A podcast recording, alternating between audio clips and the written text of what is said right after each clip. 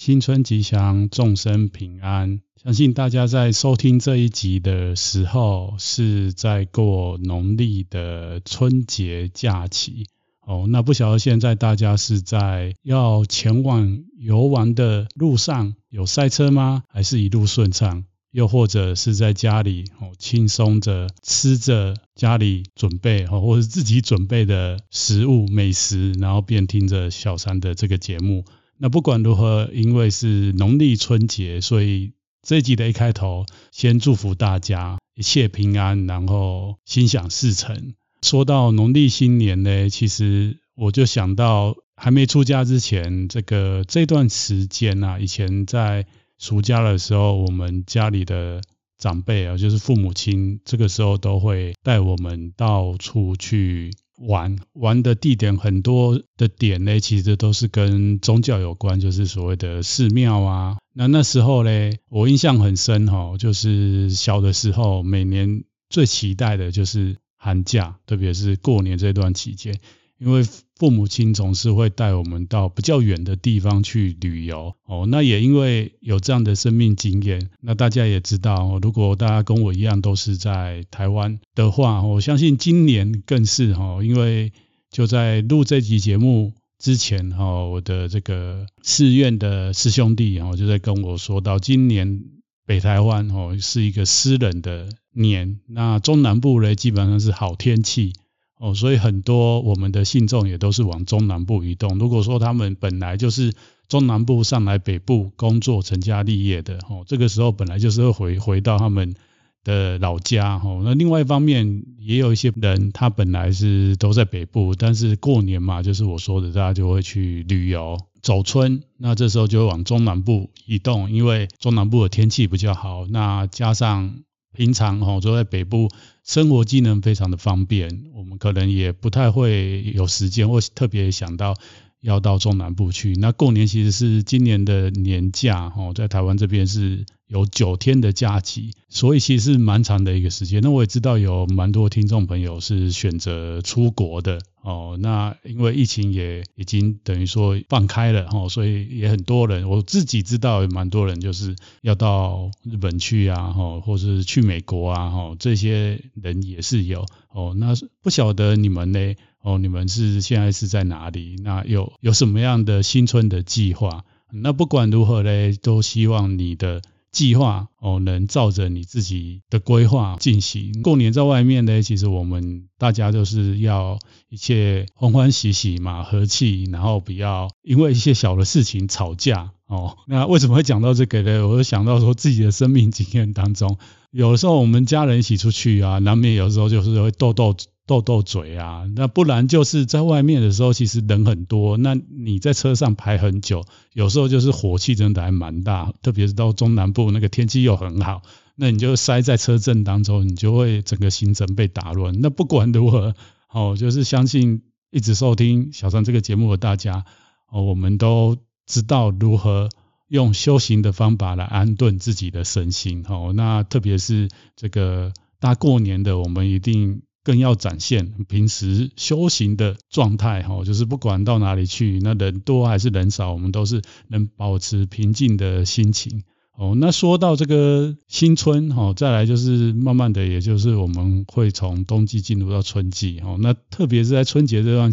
期间内，我就想到一个以前我们常常听到的话，现在可能还会听到，但是最近我发现好像很少人讲，哈，那为什么特别讲到这个？是因为我在准备。这一集要跟大家分享的时候，忽然就想到这这一句以前我们常常会讲的话，哦，这句话怎么讲？就是叫一元复始，万象更新。哦，那我想大家我们一年一年的过，哦，那每次到过年的时候，大家都很开心。那年也代代表说，哎，冬冬季已经即将要过去，要准备到新的一年。那其实春夏秋冬这个四季一样的在循环，所以它这个一元复始的意思就是说，哎，我们的时间哈都是一样的，这样子春夏秋冬，春夏秋冬都。的在过，可是每次我们过了一年到新的一年呢，我们又充满了一个新的希望、新的开始。哈，之前我有跟一些人聊过，特别是像小常我自己哈，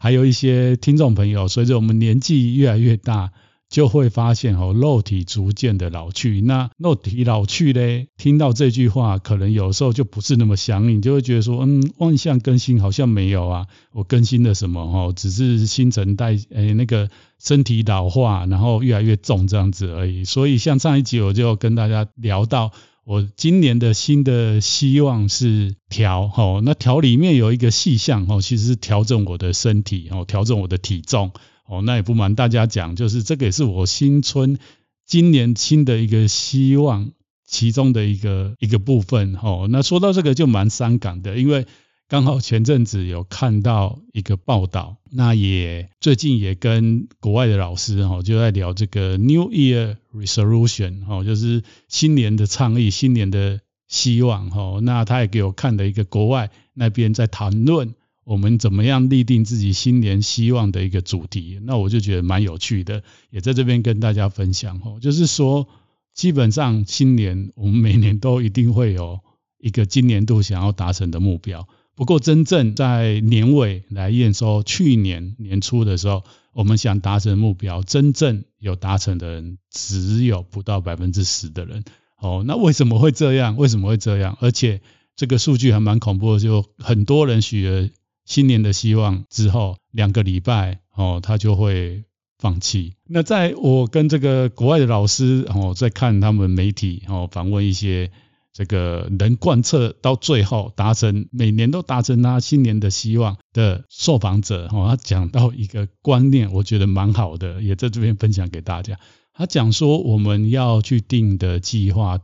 是。可以哦，就是一段时间就去检验一次，一段时间就去检验一次。再来就是说，你定的目标不要一次太大。我就像说，我想应该不是我，就很多人跟我一样，这个新年希望里面有一条就是今年哦，我身体要至少要维持跟去年一样的状态哈，或者是诶这个体重再稍微减一点点好，那就从这个减一点点开始。例如你规划自己三个月内减个。零点五公斤，一公斤哦，你千万不要像像我之前哈，就听到有人跟我推荐超慢跑，然后就说，哎，某某人他实施了这个超慢跑，一个月就减了十公斤哈。我那时候听到惊为天人，于是我就持续了两三个礼拜，发现真的有瘦一点点，但是十公斤我实在是很难想象他是怎么达到。我想他应该不是只有。贯彻超慢跑哦，那可能在饮食上面、作息上面都有调整哦，所以有的时候我们定的目标真的就是视自己的状态哦，然后不断的 check。那第二个他提到一个就是说，你定的这个计划是每天都能落实哦，每天就算只是小小的十分钟、二十分钟哦，那你要把这个习变成一个习惯，这样子才有办法达成哦。这个乍听之下好像很简单，其实不容易。举例来讲，就是像我是喜欢学语文的人哈，一直收听我节目的听众朋友应该也知道。那在学习语文也好，或者是说哦，在佛法修行上面也好，其实过去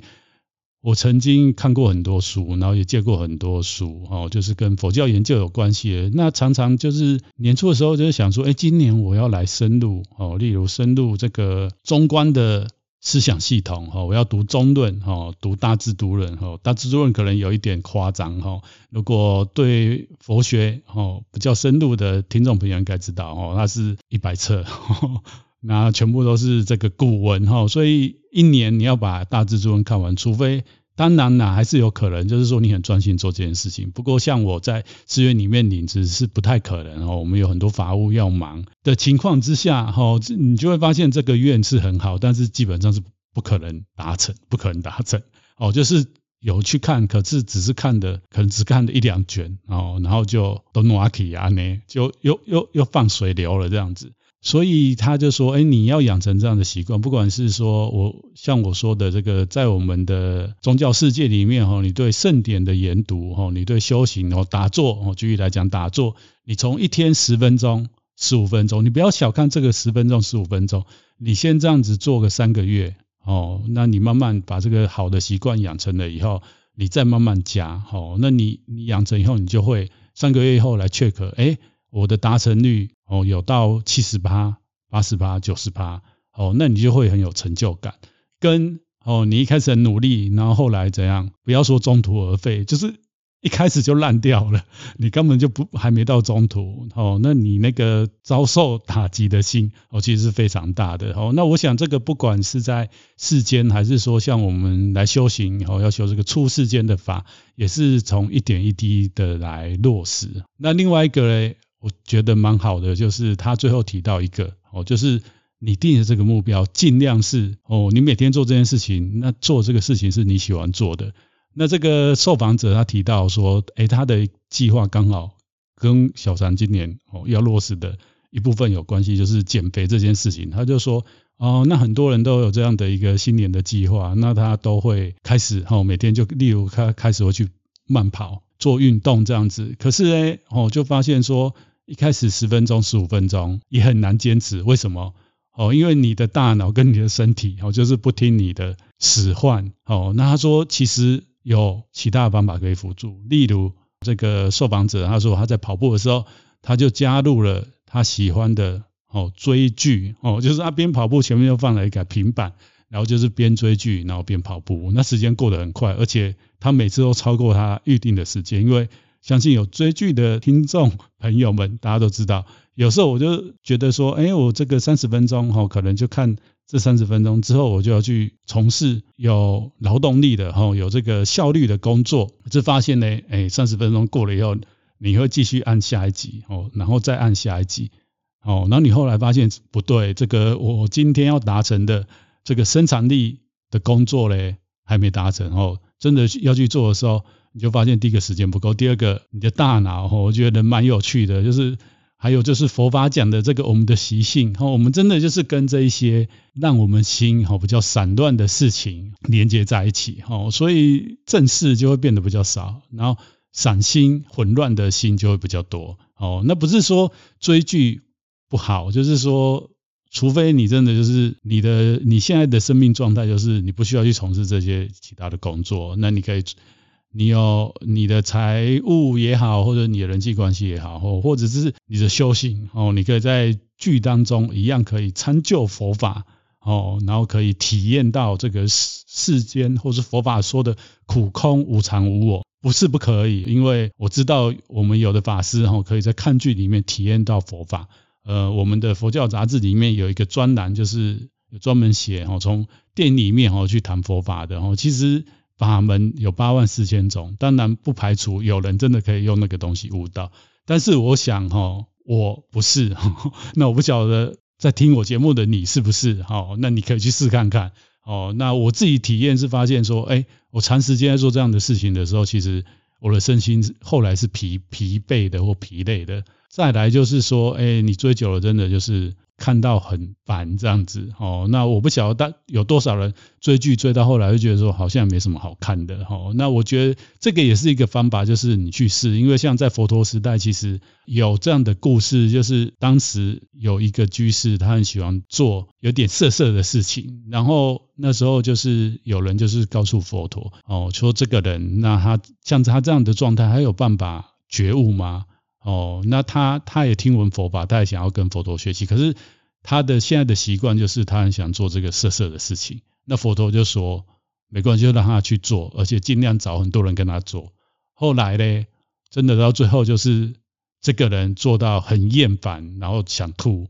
最后他就决定他以后完全都不做这样的事情。哦，然后当然他最后也是彻悟了。那当然这个是一个比较极端的例子，比较极端的例子。不过呢，我说的就是说，哎，例如你喜欢吃一个东西，你常常去吃吃久，你会怎么样？你就会看到它就会反胃，你知道吗？哦，就是有那种感觉。哦，所以有的时候呢，其实修行的过程当中，我们也不断的在尝试不同的法门，跟我们哦，到底哪一个适合我们？那就像上一集讲的调，哦，就是不断的在调整我们的身心的状态。哦，那就回到刚刚前面讲，他这个受访者讲说，哎，你要达成新年的新希望，你在做这件事情的时候，其实可以加一点东西是你喜欢做的事情。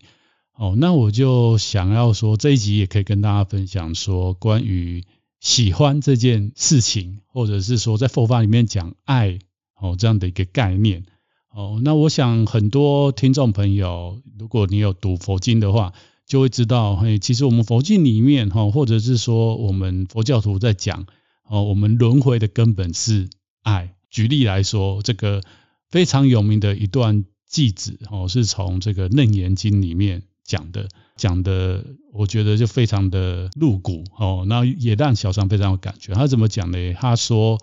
汝负我命，我还汝债。你欠我命，然后我欠你，我要还你的债。以是因缘，经百千劫，常在生死。”哦，就是这一生我要还你的债，因为我曾经伤害过你。下一世嘞，哦，根本搞不清楚谁是谁的冤家，谁是谁的爱人。哦，那下一次又又在一起，哦，又又又这样子再来黏在一起。哦，那继子继续就讲说，常在生死。哦，因为这样子以这样的因缘，经千百劫，常常在生跟死之间。那后面这一句我觉得更更贴近哈，为什么我们会不断的轮回？他这样讲：汝爱我心，我怜汝色，以是因缘，经百千劫，常在缠缚。哦，前面因为你欠人家一条命，或是你需要还债哦，然后对方就来跟你索命也好，或者是对方就来跟你纠缠哦。那后面这个呢，是前面是欠人的，后面这个是爱人的哦，爱人就是说。你爱我的心，那我也爱你。但是我爱你的是什么？我爱你的美貌。哦，就像很多人，很多男生啊，喜欢另一半是因为他长得很有姿色。哦，那女生呢？当然很多女生喜欢另外另外一半也是他长得帅。但是有很多女生喜欢另外一半是因为喜欢他的心啊，哦，或者是喜欢他的个性啊，whatever。那我觉得这个也不一定是男女生就这样，或男生就这样，就是这个是相对的。哦，就是你喜欢他的心，他喜欢你的外表，或是你喜欢他的外表，他喜欢你的心，那你们彼此就这样子纠结在一起，然后纠结了几千万年，哈，还在纠结，哈，就没有办法脱离，哦，所以通常在佛教里面讲到爱这件事情，很多时候就会举到这个例子，哦，那其实爱在佛教里面有两面性，这个是我们一般大部分人听到了，就是佛。佛教在讲爱哦，特别是在讲烦恼的时候，里面有一个根本的烦恼就是这个爱。像十二因缘里面讲的爱取有，所以才会老病死哦，生老病死。如果没有爱的话呢，慢慢就会脱离这个跟人家纠结的部分哦。那其实爱在佛教里面，或者是说最原始的时候，他讲的这个爱是主要是讲可爱这件事情哦，可就是口渴的渴。那我觉得为什么讲可爱，主要就是讲说，如果我们的内心或是我们的精神没有超脱，我们是附着，我们的心是停留在欲望的世界，在欲望的世界嘞，那我们追寻这个六欲、五欲啊，哦，或者是新的贪婪这样子的一种爱呀、啊，就像口渴一样，大家应该有口渴的经验哦。当你口渴的时候，你会怎么样？会想要去找水来喝。找可乐来喝，找 juice 来喝，找任何东西来止你的渴。但是呢，你因为不知道什么时候才是真正的止渴，你就会一不断一直去找这些东西来喝。哦，那这个是在原始范文里面，哦，他在形容这个我们对我们的爱停留在欲界里面的爱，哦，就是这样的一个状态，叫可爱。哦，那再来一个就是有染的爱，也就是有污染的爱。哦，就是我我前面讲这个在欲界的爱，哦，这梵文叫做卡玛的爱，它其实也是负面的哦。所以佛经里面很多时候提到爱，是在讲的是梵文哦，对应回去梵文就是所谓的可爱跟欲爱这件事情。但是佛教里面也有用爱在代表清净、代表解脱，或者是在超越的爱。哦，回到前面。讲的新年的希望，像那个受访者，哈，他说他在订立一些目标，可能是对他身心有益的事情。可是你在做这样的事情的时候，你要找一些驱动力，哦，那那个驱动力可能一开始，哦，真的就是需要这些，因为我们是欲界的众生，我们需要这个欲界的这些驱动的有漏的爱，哦，来勾起你想要朝无漏的爱发展，哈。那这个爱在那个时候被。变成一个工具的时候，它是可以有效的被应用哈。那如果不是的话呢？其实我们的生命状态就一直停留在这种无名的爱之中哈，欲爱之中，污染的爱之中哈。那这个污染的爱就是一直缠绕着你，然后缠绕着你跟别人哈，恩恩怨怨的，怨怨恩恩的，一世又一世。就像前面《楞严经》讲的，汝爱我心，我怜汝色一样，以是因缘经百劫劫常在缠缚，我们就不断的在缠缚在这当中。所以佛教从这个缠绕的爱呢，要帮大家向上提升到所谓的这个达玛卡玛哦，就是爱法，就是要爱这个超越欲界的哦，这个真实世界的法性的世界哦，那像是。佛教也会教我们要亲近哦，有修行的人亲近哦，你的老师，这些就叫做善知识，就是要爱你的善知识。你你要跟这些身心还有有德的人在一起，所以这个爱在这个时候它就是开始超脱了哦，而不是像过去那样子，诶，我爱你，但是得不到嘞，我就变成一个恨。那你跟善知识嘞，不会啊，就是你跟着他，他也很欢喜，你也很欢喜。那那个欢喜是你们两个。共同在精神、心理上面的成长，哦，而不是怎么样堕落，或者是然后有利益的这种纠结在里面。再来就是佛教用爱有也有在一些地方哦，像是四摄法里面的什么爱语呀、爱言哦，就是说我们跟人在一起要结好缘，所以我们要口都是说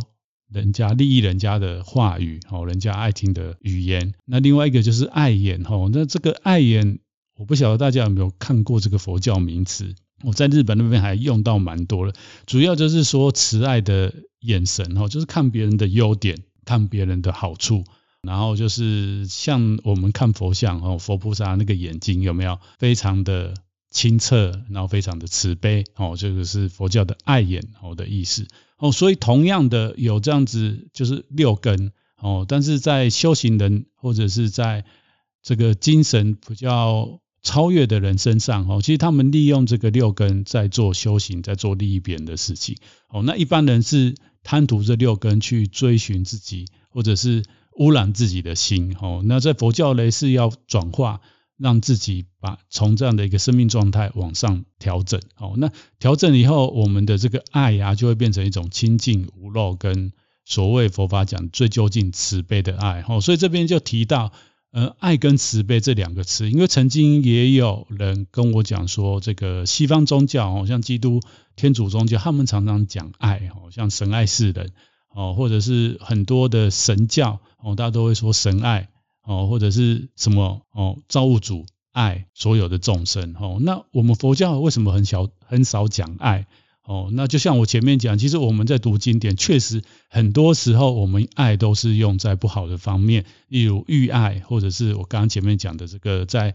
范文里面常常都提到可爱这件这样的一个概念。哦，不过不是没有用爱在形容亲近或是超越的。哦，就像我前面讲这个爱法，爱你的善知识。或者是像藏传的佛教哈，你要爱你的上师哈，你要把它当做佛一样哦。然后或者是我们的四摄法，我们跟大家在一起的时候，我们要用爱语跟爱眼。其实我们还是有用爱在很多就是正面的地方哈。可是可能大家比较没有注意到哈。那当然我们比较更常谈所谓的慈悲，因为慈悲哦，它是两个概念，一个是慈是娱乐，就是给人家快乐哦。那悲嘞，就是把苦，别人痛苦的时候，我们去帮助他离开痛苦的那样子的一个身心状况。所以慈悲它是比爱哦，又在更深的一层。不过呢，这个当然有的时候就是会混用在一起哦。所以其实佛教也讲爱，只是讲爱